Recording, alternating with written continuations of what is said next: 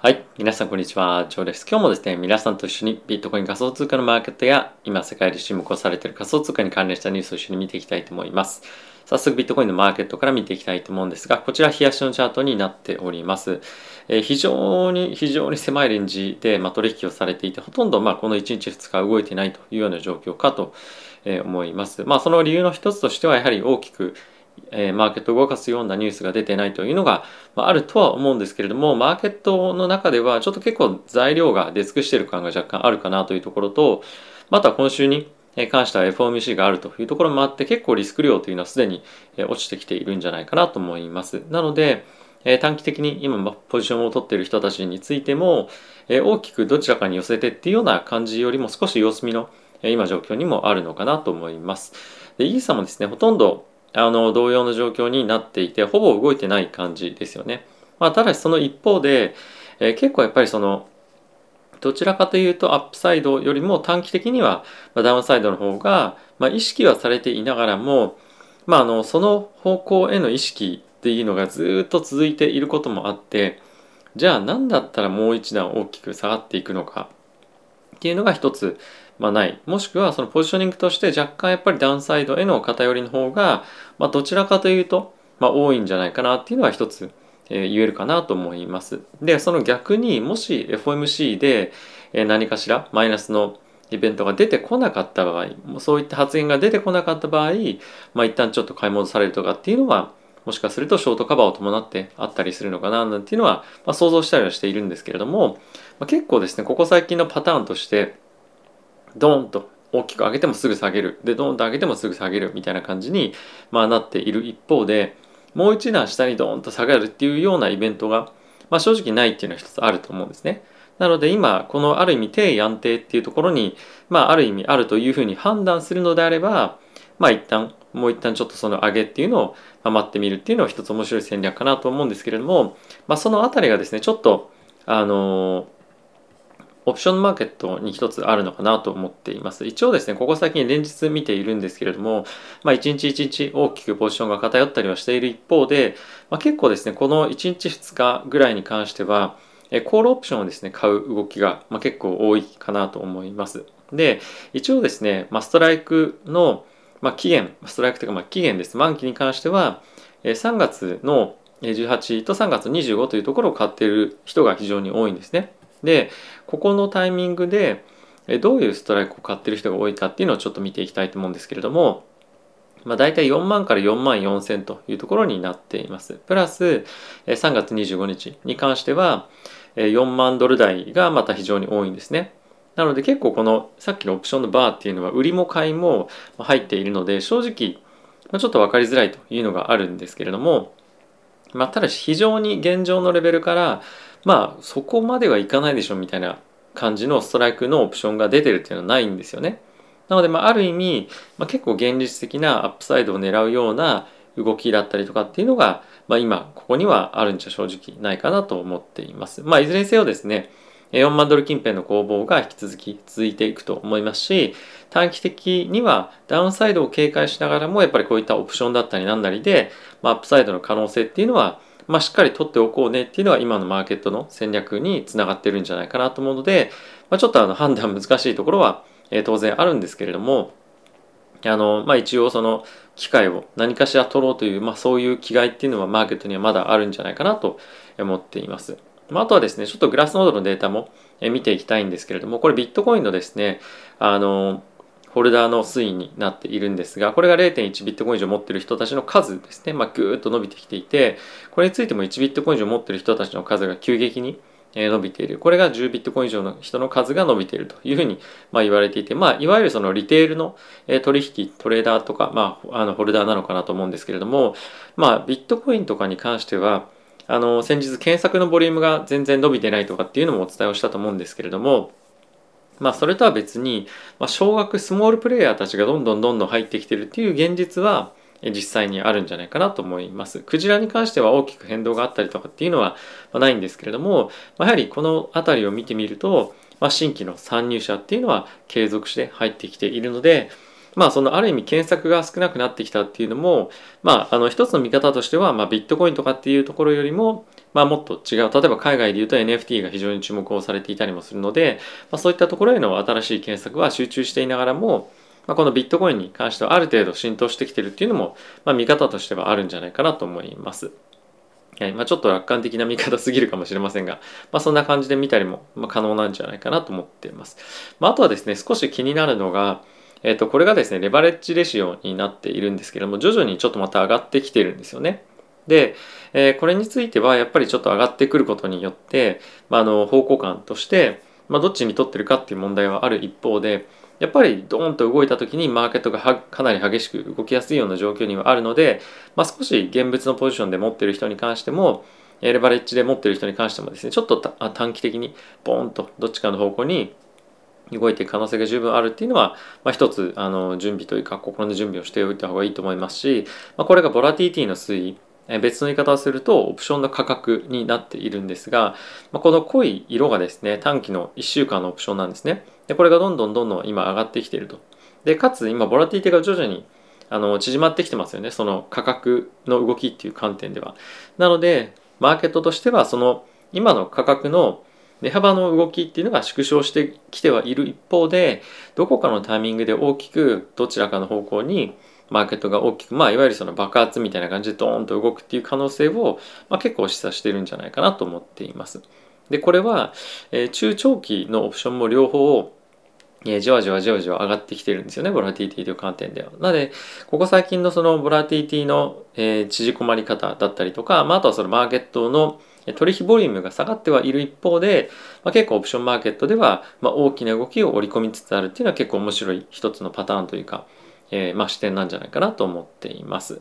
はい。で、ここからですね、今注目されているニュース見ていきたいと思うんですが、え、まずマクロのニュースから見ていきたいと思います。で、ヨーロッパの方なんですけれども、非常にロシアとの関係性の中で、原油だったりとか天然ガスというのが非常に、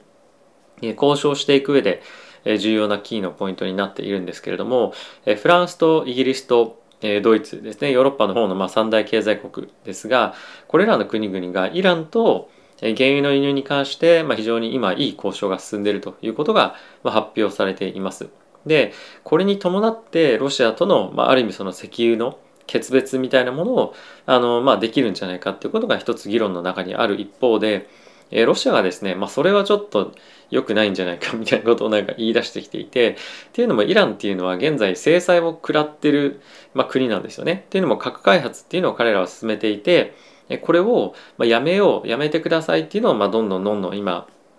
世界各国と交渉しているわけなんですが、まあ、こういった形である意味その助けを求めるっていうことは、まあ、その核無核化っていうところに向かっていく中で非常に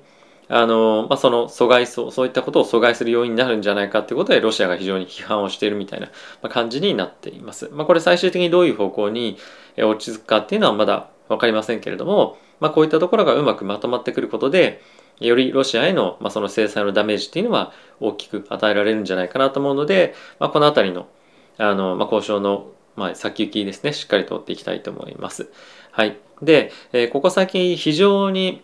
インフレの圧力っていうのが高まっているというところもあって軒並みいろんな、えーまあ、企業とかですね、まあ、証券会社というところが、まあ、いろんなその経済の見通しインフレの見通しとかっていうのを変更しているわけなんですけれども、ゴールドマン・サックスがですね、今回、まあ、そういったところを背景に、S&P の2022年の、まあ、終わりの時点の価格っていうのを下げていました。で、まあ、彼らはですね、もともと非常に楽観的な予想を出していたうちの一つで、4900っていうところを一応年末にもともと置いてた、まあもともと確か5000台であったかもしれませんけれども、まあ、4900に下げて、で、今は4700にまた下げましたと。なのでまあ現在からでもまだ10%ぐらいのアップサイドはありますよということは言っているんですが、まあ、彼らもですねどんどんどんどん上値を切り下げているというか予想値を切り下げているというふうに、まあ、現在なっていますと。でこれに加えてバンコブアメリカというところも、まあ、これもアメリカで一番大きな銀行なんですけれども彼らもですね S&P のターゲットに関しては、まあ、ターゲットというか予想値に関しては、まあ、非常にあのネガティブに見ていて彼らの予想を変更するというよりも、まあ、今後ベアマーケットに突入するんじゃないかということを言っていました。でまあその確率は35%ですよというふうに言ってるんですけれども、まあ、ベアマーケットって何かっていうと、えー、まあ高値圏直近の高値から20%下落っていうのをベアマーケットというふうに彼らは定義をしているんですが、まあ、そういった方向に向かっていくんじゃないかというふうにま考えています。でまあ基本的にはあのマーケットというのはまだここからはちょっと正直上がっていけないよねっていうのがある意味コンセンサスになっているかと思う一方でじゃあ追加的に何が下落の要因になるかっていうふうに考えてみると、まあ、ヘッドラインという意味ではあのロシアがま核使うとかそういったのが出てくればもちろん下がるかもしれませんが、まあ、そんなにあのインパクトがあるヘッドラインって正直ないと思うんですよね。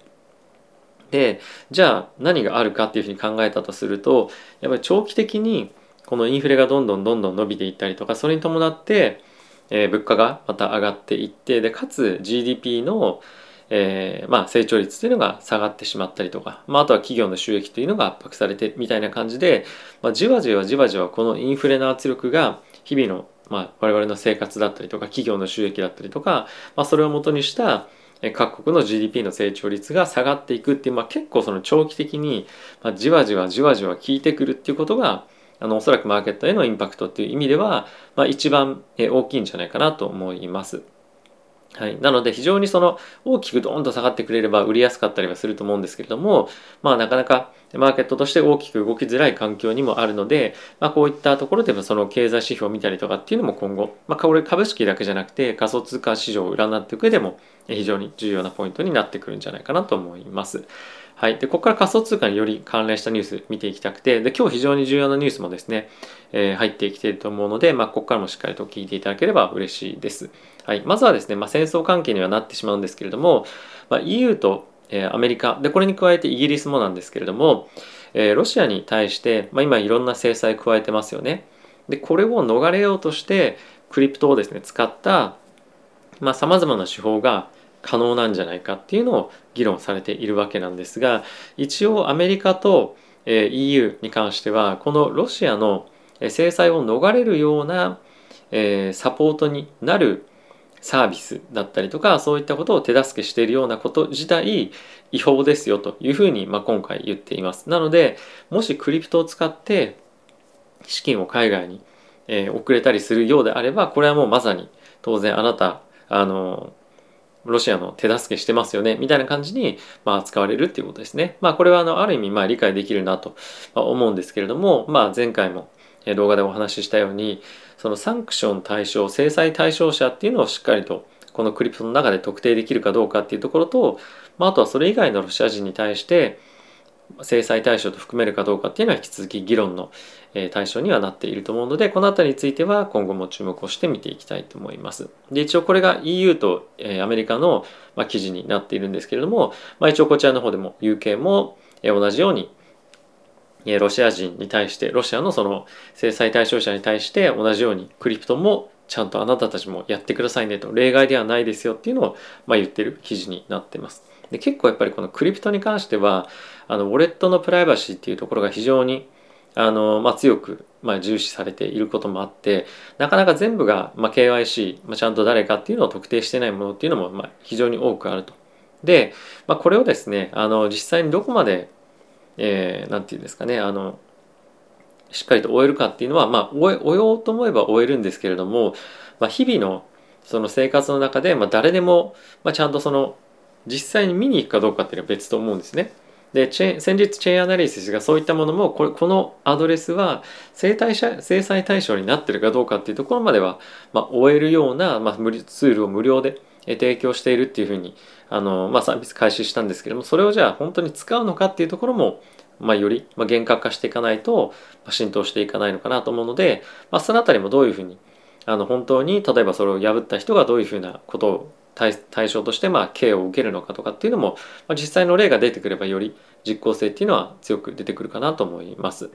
はい、で、えー、先日ですねバイデン大統領が、まあ、仮想通貨関連で大統領令っていうのを出しましたよね。でその内容について、まあ、結構いろいろ言ってるようで何も言ってないよねっていうのが、まあ、結構その、まあ、界隈ではいろいろ言われていますと。でただし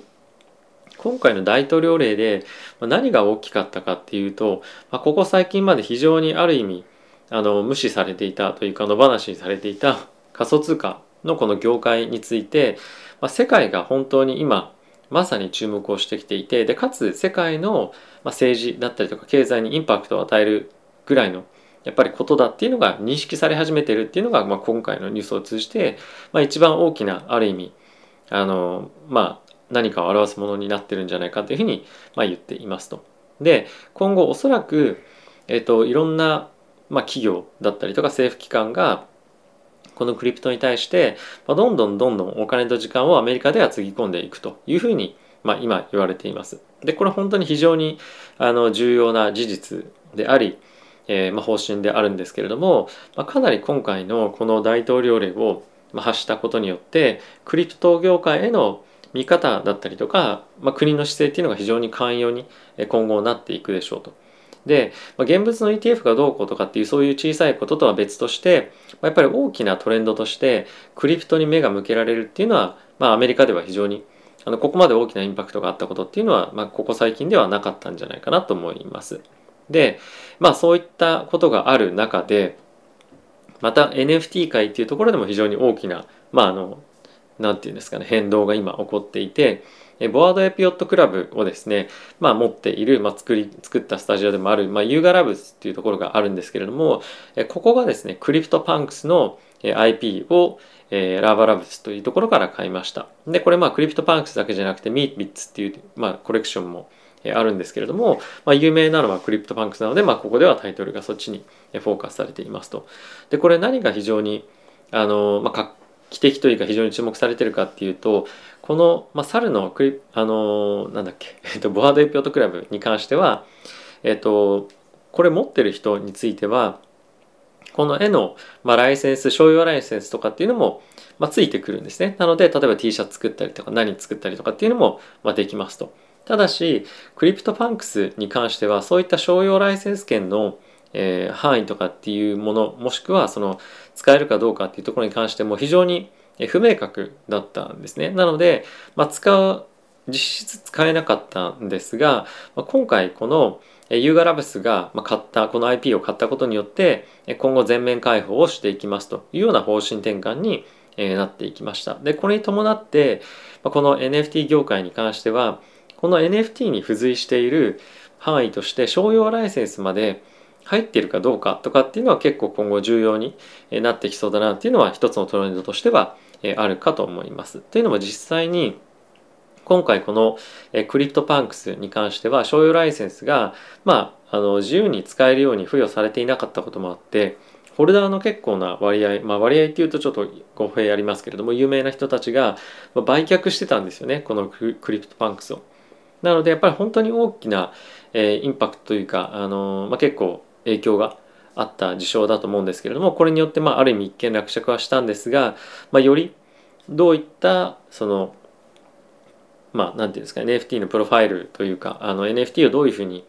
えー、まあ設計していけばいいのかっていうのをこういったところからトレンドとしても分かるんじゃないかなと思いますし、まあ、今回この本当に今、まあ、ある意味二大巨頭と言ってもいいぐらいのボーイボアードエイプヨットクラブとクリプトパンクスが、まあ、同じその会社の中に入っていくっていうのは大きく業界の流れを変えるような、ま、イベントにもなるんじゃないかなと思うので、まあ、今後もどういうふうな展開になっていくのかっていうのは注目していきたいと思います。なかなか日本だとこの NFT っていうところがあの、まあ、注目はされている一方で、まあ、浸透してないような感じではあるんですけれども、まあ、海外ではですねあの NFT が本当に今、まあ、検索ボリュームとかでもかなり伸びていたりとかあとは海外の動画でも NFT とかっていうのは結構伸びる傾向にあるようなんですけども日本はなかなかこの NFT が注目されてはいるんですがそんなにまあ一部の人がただ盛り上がってるみたいな感じで若干なってるのかなとは感じてはいます。はい、で、まあ、そんな中なんですけれども今この仮想通貨の関連業界で非常にま大きな投資家の、え、アンドレイセン・ホロビッツだったりとかもろもろのファンドが、えっと、NFT だけに投資をするファンドをですね、まあ、そうあの組成しましたと一応まあ30 million という金額ではあるんですけれどもまあこのやっぱり NFT の、えー、投資に関してここ最近ちょっと尻つぼみに若干なってきたりとか冷え込んできてるような印象はあるとは思う一方でこの NFT マーケットに対してプロの投資家が結構あの1ヶ月に1つぐらいファンドが蘇生されたりとかしていて出てきているんですよね。なので、まあ、そのマーケットはまあ、あのある意味冷え込んでいるようには見える一方で、まあ、そこを狙ってどんどんどんどん資金が入っていってるっていうのはあるので、まあ、その NFT をただプロファイルに使うとかっていうところよりも、もっと違う範囲で、どうに生かしていけるかだったりとかが今後より注目されていくんじゃないかと思いますし、まあ、この仮想通貨というかクリプトの文脈の中で、まあ、一つこの投資対象としてより NFT っていうものが、もっと注目されてる注目されるあのタイミングっていうのが、まあ、ももう少し近い将来に、えー、もっともっと、まあ、強くなって帰ってくるんじゃないかなと思うので、まあ、この辺り注目していきたいと思います。今ただ単純にそのプロファイルにプロフィールにまあ設定するかどうかぐらいしか、まあ、あまりその注目はされてないと思うんですけれども、まあ、よりこれがもっとその別の汎用用途っていうところが、まあ、あの認識されてかつ活用されていけば、まあ、そのあたりの、えー、より何て言うんですか魅力的な商品として設計がどんどんどんどんできるんじゃないかなと思います。はい、でちょっとあの話の流れが前後してしまうかもしれませんがヨーロッパの方でですね今あの連日ニュースにもなっています、え、クリプトの扱いに関しての、まあ、法案がいろいろ検討されていますと。で、え、先日もちょっとご紹介をしたんですけれどもプルーフ・オブ・ワークについてどうするかっていうところが最終的に、なかなか決まんなかったりとか、まあ、あのどこまで仮想通貨のあの規制をまあ、引き締めるのかもしかしたら緩めるのかっていうところが今議論の対象となっているんですが、まあ、アメリカの方で、非常にそのエグゼクティブオーダーという形でクリフトに対してしっかり力を注いで、まあ、いけるような環境に整ってきている中ヨーロッパの方で、まあ、規制がさらに進むみたいな感じになると、まあ、一気に環境の差が開いて、まあ、テクノロジーという面でも、えー、まあ差がついてしまうんじゃないかっていう心配も、まあ、業界の中の人では声が上がっていると。やっぱクリプトの人たちっていうのは結構そのネット環境があればどこでも開発もできますしビジネスもできるということもあって、まあ、じゃあヨーロッパダメだったら別の国行こうみたいな感じに、まあ、結構簡単にやれると思うんですね。で結構今はドバイだとかシンガポールだとか、まあ、ポルトガルもそうですけれども、まあ、そういった、まあ、税制面で非常にいい環境のところに、ま、どんどんどんどん飛んでいってまあもろもろのビジネスをやるっていうのが結構クリプト界隈では、まあ、流行ってるというか、あのまあ、トレンドになってますけれども、まあ、同じように今ものすごくヨーロッパって非常にクリプト界隈でも重要な地域なんですよね。まあ、そのお金もしっかりあるっていうこともあってただしあのこういったこともこういったことを通じて非常に環境がビジネス環境開発環境が悪化してくるようであれば、まあ、一気に資金も人材も全てヨーロッパの方からまあ全てというのはちょっと言い過ぎですが抜けていく可能性も十分あるので、まあ、この辺り慎重に少しなっているというかなってほしいなっていうのは思います。で実際にまあ見ていただければ分かる通り日本からもどんどんどんどん今人が抜けていますよね先日も発表ありましたけれども、まあ、アスターの、えーまあ、方とかっていうのはもう日本にあの、まあ、いないで海外に行ったりとか日本の取引所では、ま、上場しないでバイナンスで上場したりとかやっぱりその日本で今こういったビジネスをやることのメリットが今一切ないっていうのが現状かと思うので、まあ、この辺りの是正っていうのはまあ、やはり必要だっていうのは日本を見てもわかるかなと思います。はい。ということで、皆さんいかがでしたでしょうか？ちょっとすいません、長い動画になってしまったんですが、えー、クリプトンマーケットに関しては、えー、なかなかその混沌としてある状況ではある一方で、どんどん資金が入っている状況はま変わりはないと、まあ、これがただすぐに上がってくるかっていうのは分からないので、まあ、僕が以前から言っている通り、ま、仮想通貨に興味がある人であれば、まあ、ちょこちょこちょこちょこ自分のポジションを、ま、今値段が低いのか高いかっていうのは人によるかもしれませんけれども、ま、こういった時にあの分散化して、ま、ちょこちょこちょこちょこ買っていくっていうのが、ま、僕はいいんじゃないかというか、まあ、僕のスタイルには合ってるかなと思います。大きなボラティリを捉えて、まあ、安いところで買って後で上がったところに売るんだみたいなものよりもまあ勝率としては、まあ、勝てる幅っていうのはもちろんあの一番安いところでできるだけ入るっていうのが、まあ、結果的にできればあの高いかもしれませんけれども、まあ、やはり勝率っていう観点では、まあ、あの個別にあの個別というかあのちょこちょこちょこちょこ分けて買っていくっていうのが、まあ、勝率を上げる方法の一つではあるんじゃないかなと思うので、まあ、ぜひご興味ある方はそういったところも実践したりトライしてみるといいんじゃないかなと僕は思っております。はいということで皆さん今日も動画ご視聴ありがとうございました、えー、また次回の動画でお会いしましょう。さよなら。